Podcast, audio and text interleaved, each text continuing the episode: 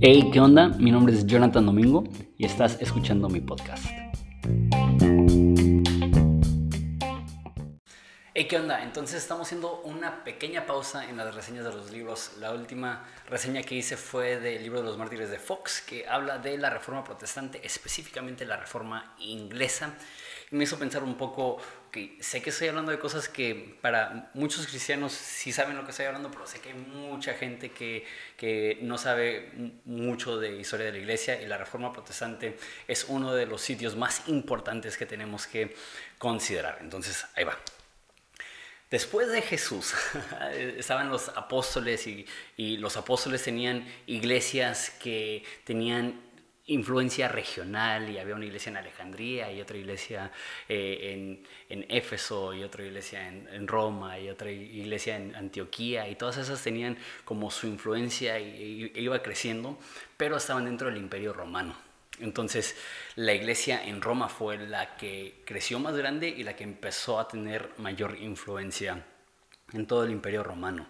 Entonces empezaban a ver a el obispo de la iglesia en Roma como el que tenía la mayor autoridad dentro de la iglesia. Entonces eso fue creciendo y en el año 410 Roma es saqueada y a mediados de los años 400 Roma cae. Entonces se pierde el imperio romano que es el cemento de toda la zona europea y mediterránea. Entonces se pierde el gobierno romano y es reemplazado por la Iglesia Romana Católica. Entonces a partir del año 400, el año aproximadamente 1600, 1500, la, eh, la autoridad más grande de toda Europa era la Iglesia Romana Católica, no solamente en el ámbito religioso, en el ámbito general. El hombre más poderoso del mundo era el Papa. Eso se ve más claramente cuando Carlomagno llega a Roma y el Papa le pone la corona. El, monarca más poderoso de todo Roma y, el Papa aún fija su autoridad diciendo yo soy el que te está dando esta autoridad. Los papas manejaban un dinero impactante, pero bueno, entonces este, crece en poder y empieza a haber un decaimiento. Y la verdad es que al, principio este, habían muchos buenos papas, pero luego con, con el tiempo fue habiendo un decaimiento del papado. Y, y, eso no lo digo por protestante, los católicos también lo, lo, ven. Hay, hay papas que, que, tenían casi una arena, así con un chorro de mujeres y un chorro de hijos por todos lados y, y corruptos y este, asesinos, sanguinarios. Y, y, fue, fue cada vez peor y cada vez peor alrededor del año 1000, no tengo el dato específico, pero em, empezaron las cruzadas. Entonces los musulmanes empezaban a, atacar eh, Constantinopla y empezaban a acercarse un poco a Europa y em, empezaban a acercarse por España. Entonces eh, los católicos empiezan a hacer una oposición y también intentan eh, retomar Jerusalén. Y al principio tuvieron algo de éxito, pero luego con el tiempo esas cruzadas eran cada vez más caras y cada vez menos exitosas. Entonces la iglesia en Roma, que tenía tanto dinero y tanto poder, empieza a haber un decaimiento de, de, su, de su fuerza, de su economía. Entonces, ¿qué es lo que empiezan a hacer? Empiezan a hacer algo que se llama la venta de las indulgencias. Entonces, una de las formas que ellos recaudaban fondos es que ellos le decían a las personas que tú puedes hacer que tu que tu ser querido salga del purgatorio y sea llevado al cielo con una donación. Entonces, los protestantes no creemos en el purgatorio, pero los católicos creen que antes de ir al cielo hay una zona donde tienes que sufrir por tus pecados y ser limpiado, ser purgado de esos pecados y luego ya puedes ascender al cielo. Y lo que vendía la iglesia católica era que, con tu donación tu ser querido no iba a tener que sufrir eso. Entonces, habían muchas cosas sucediendo, pero eh, esa era una. Habían varias cosas, pero llega, empiezan los eh, pre-reformadores, que es John Wycliffe, que es John Hus, que es William Tyndale, que empiezan a ver esos problemas en la iglesia y empiezan a hablar de ellos. Varios de ellos son mártires, pero no agarraron tanta atracción hasta que llega un hombre muy famoso llamado Martín Lutero. Martín Lutero era un monje agustino que este, estaba estudiando la Biblia y, y él veía su propio pecado y se sentía súper mal y vivía con una culpa terrible.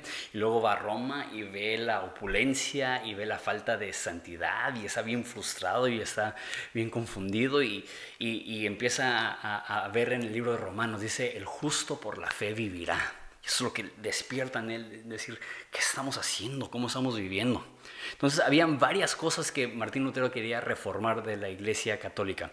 Uno, la supremacía del Papa. Él, abogaba para algo que llamaba el sacerdocio de todos los cristianos, que todos tenemos acceso directo a Jesús y no tenemos que ir por los santos muertos y no tenemos que ir a través del Papa, sino que todos nosotros tenemos un acceso directo al Padre por la sangre de Jesús. Dos, la salvación por gracia. Quizá la parte más famosa de la teología de la reforma, y eso es que no hay ninguna obra que puede mejorar nuestro estado con Dios, sino que necesitamos al 100% una intervención divina para tener una relación con Jesús, y por ende nuestros méritos, nuestro esfuerzo no nos pone en una mejor postura delante de Dios, lo que nos pone en una postura correcta delante de Dios es la muerte, resurrección y ascensión y abogacía de, abogacía de Jesús. Tres, la traducción de la Biblia. Una de las formas que la Iglesia Católica este, tenía controles porque no traducían la Biblia al, lenguaje actual, todo estaba en latín y únicamente los sacerdotes sabían latín, entonces nadie sabía lo que estaba en la Biblia más que los sacerdotes. Entonces, empezando con John Wycliffe es cuando empiezan a traducir. Martín Lutero tradujo la Biblia al alemán y junto con eso es que eh, eh, alrededor del mismo tiempo se, se, inventó la imprenta, una máquina para poder con una prensa hacer eh, copias masivas. Entonces, antes de eso todo era copiado a mano. Entonces se hace la imprenta y los escritos de Martín Lutero se empiezan a divulgar por todo, este, por toda Europa. Entonces, uno, se enfrentó al Papa, dos, habló de la salvación por gracia, tres, es la traducción de la Biblia. Y cuatro, y quizá lo que más molestaba a Lutero y lo que más dio fuego a la reforma que realmente hizo la transformación fue ese rollo de la venta de las indulgencias. Sus 95 tesis que Martín Lutero clavó a la pared de Wittenberg, de la iglesia de Wittenberg, que es lo que se conoce como el inicio de la reforma protestante, era en gran parte un debate abierto de por qué vender indulgencias está mal. Entonces, este, Martín Lutero usó todo lo posible para, para difundir su, su teología. En la imprenta, como dije, música también. Y muchos monarcas empezaron a ver esto como la posibilidad de tener libertad y autonomía de Roma. Recuerda que, que Roma era un poder político. Entonces Inglaterra se, sale de ahí. Eh, eh, también Alemania se sale del de, el poder de Roma, los Países Bajos se salen, entonces empiezan a tener cierta independencia y eso es muy atractivo para los monarcas, entonces ellos empiezan a, difundir y a darle dinero y a proteger a, los de la reforma protestante. Eso fue Martín Lutero y el otro reformador, más, eh, no tan famoso, pero casi a la par eh, es Juan Calvino. Juan Calvino era más un teólogo que un reformador. Él, él, vio los cambios que hizo Martín Lutero y él quiso darle forma y él enfocó la mayoría de su enseñanza en el tema de la salvación por gracia y él se enfoca mucho en la elección divina, pero lo que él hace hincapié es lo mismo que mencioné hace un segundo, que la salvación es un regalo de Dios y que nuestros méritos o esfuerzos no aportan nada a la salvación de parte de Dios. Los que actualmente se llaman reformados no son todos los que hemos sido impactados por la reforma protestante. Todos los evangélicos y protestantes, cualquier cristiano eh, que es pentecostal, bautista, todos ellos son parte de la rama del protestantismo.